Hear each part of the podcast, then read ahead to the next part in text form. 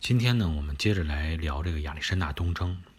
上一次我们说到亚历山大这个反戈一击，使大流士呢就不能再阻止他继续东征南下的脚步。那么也有人会说啊，你这个波斯海军能不能去侵扰那些被亚历山大已经占领的城邦啊？后来所谓成为了亚历山大同盟的这些城邦，然后切断亚历山大后路，让他变成一种。孤军啊，在这种奋战的这种呃状态，那应该说，如果说亚历山大的军队，它本身是需要那种漫长的补给线啊，像当时这个波斯啊入侵希腊一样这么一个状态啊，这个方法应该说是可以可取的。但问题是，亚历山大啊，是这次进军出军是完全不一样。它的特点就是不依靠希腊本土的补给，啊，也不需要那些沿海城邦对它进行支持，给它进行一些成为它的补给线来进行一些援助。每一个他征服的地方都是将成为他自己的补给，每一个即将被征服的地方都将成为他下一场战争中后面给他提供补给的地方。这就是所谓的以战养战。那么这种情况下，哈，如果说亚历山大能够一直向前取得胜利的话，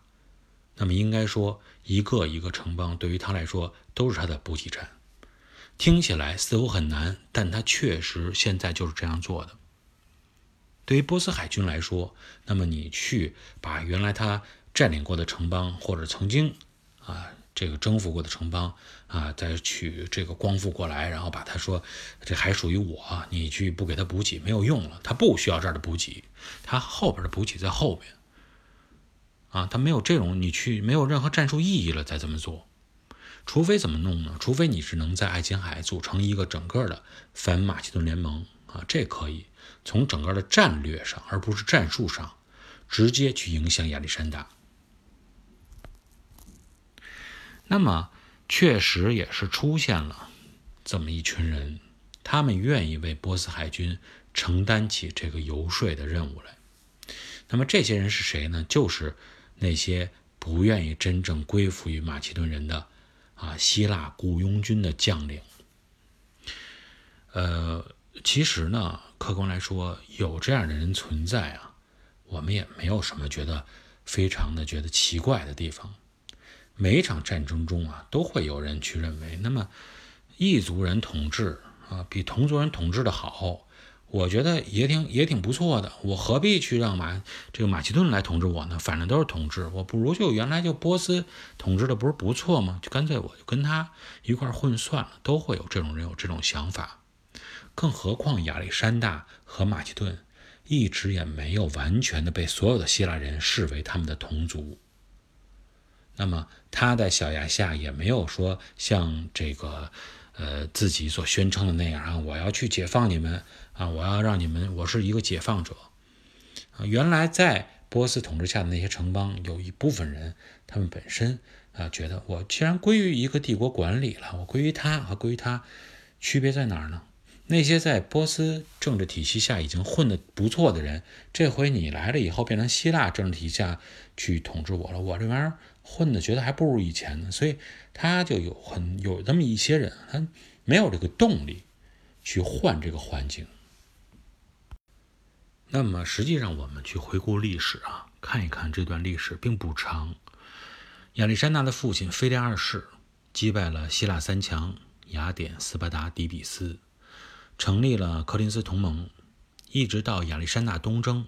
前后，大概也就是这么几年的时间。那可以想象出啊，在这么短的时间里，你马其顿人并没有完全的说是在希腊本土完成好你的整合工作，这是肯定的事情。那么很多城邦确实存在着不太愿意服从马其顿的这种想法，但最后终究这些城邦，我是服从于马其顿还是不服从马其顿，那么还得看谁呢？看最后这几个带头城邦他是怎么样来想。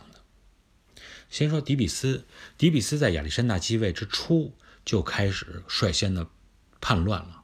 最后是被夷为了平地，在公元前三百三十六年啊，直接被亚历山大干掉了，迪比斯消失了。后边波斯人能够合纵的就剩下雅典和斯巴达这两个能够进行说服。呃，从内心深处来说啊，啊，确实是他们可能也不愿意接受马其顿人的管理。但是雅典人要注意，他一直是海洋性的这种商业思维啊，在这种思维的情况下呀，他们做出很多决定的时候，选择的话，他是以一种商业性的思维来进行自己的判断的。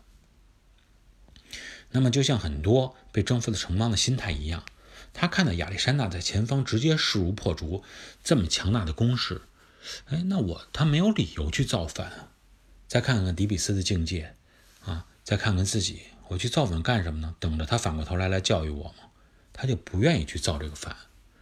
再一看呢，啊，本身随着亚历山大直接东征这个沿线的打开，那么也就是说，希腊人整个的贸易网是直接向东边大陆腹地进行延伸的。也对于他们来说，可以做更多的商业、更多的贸易，他们也不可能去造反，那么直接又跟钱就过不去，没必要啊。尤其是商人思维。那么这样呢，相比之下，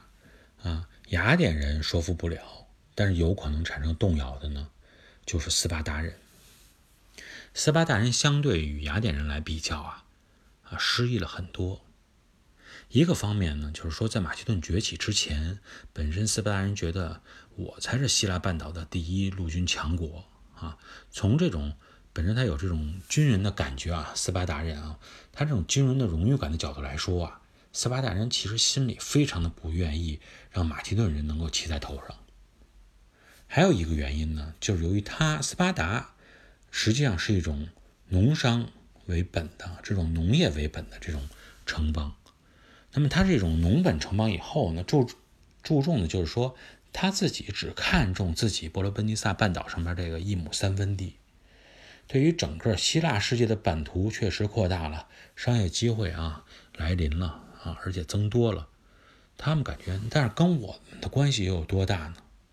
你们这种雅典人做大了，因为商业的机会做富了，经济实力增强了，国力增强了，反而去什么削弱了我对你的比较优势。我反而处于更加不利的地位，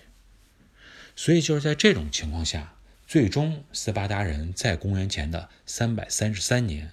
与波斯人又一起牵手走到了一起。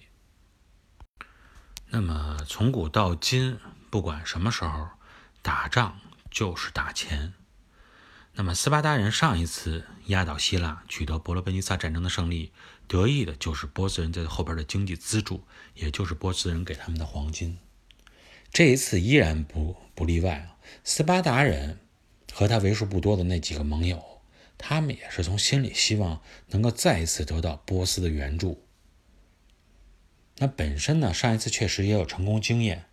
那么大流士呢，本身对于斯巴达人在对手后方能够你这个捣下鬼、搞个乱，还是有很大信心的。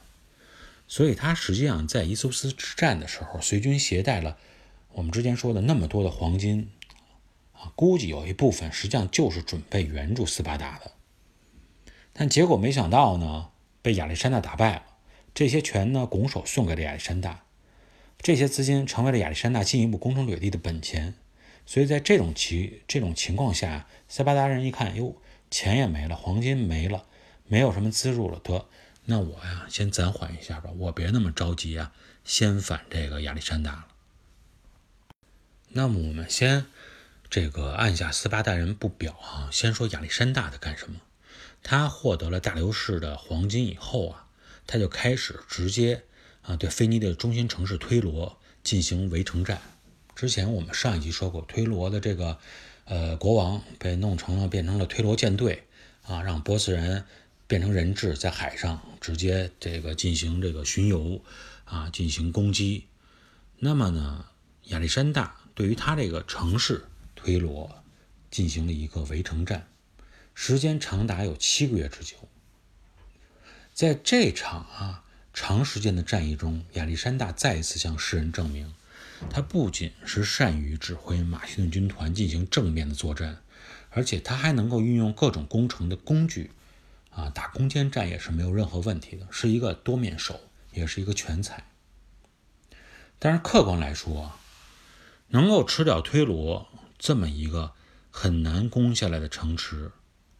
那么应该说，啊，亚历山大并不仅仅是依靠他的这种攻城的战术战略。本身呢，推罗应该说是城防非常坚固，而城市里的人呢，因为本身国王并没有在城市里，啊，还在海上。呃，站在波斯人的一边，所以他们呢一直是拼死相抵抗的，啊，战争是非常的艰巨的。同时呢，本身他要靠海，能够如果他一直保持着海上通道的畅通啊，有海上的补给的话，啊，战我去防守，啊，退我先退到海上，你一旦不行，我再攻上来，这么一个进退结合的方式来说，应该说他能坚持的时间更要长一些。那么在这种情况下，本身在伯罗奔尼撒战争中的雅典，我们就曾经讲过，发生过这种情况。啊，一会儿这个，呃，来敌人实在打不过了，我就疏散到海面上，啊，城里留守一些人，不行了，我从海上再过来，就是这么一个战术。那么也就是说，如果亚历山大他如果还只是啊陆地称王，没有海上实力的话，应该说七个月的时间，他也根本。无法去攻破推罗这个坚不可摧的海边城堡。那么最后呢？推罗被攻陷的原因，应该说直接压倒推罗城的最后一根稻草，是在于亚历山大的海军又再次浮现在海面上，而且比以前的实力要强大很多了。我们前面说过，在埃奥尼亚的时候啊，因为财力不济。亚历山大是决定要放弃海军的，集中自己的精力进行陆上进攻就行了。但这并不是说他放弃海军，不是说他没有在重建这个海军，只不过暂时他先不用这个海军而已。现在啊，本身又有钱了，大流士就给了他黄金了啊，拱手送上这么多战利品啊，包括又看到推罗的战事啊不利啊，这种防守这么艰巨。那么呢，实际上呢，又有了本钱，又有了动机，那么亚历山大就开始决定在海上与波斯海军来进行争夺，争夺海上的控制权。那么究竟在海域上后边啊，这个亚历山大又是如何来做的？我们下一节跟大家继续来探讨。今天呢，就聊到这里，感谢各位的收听。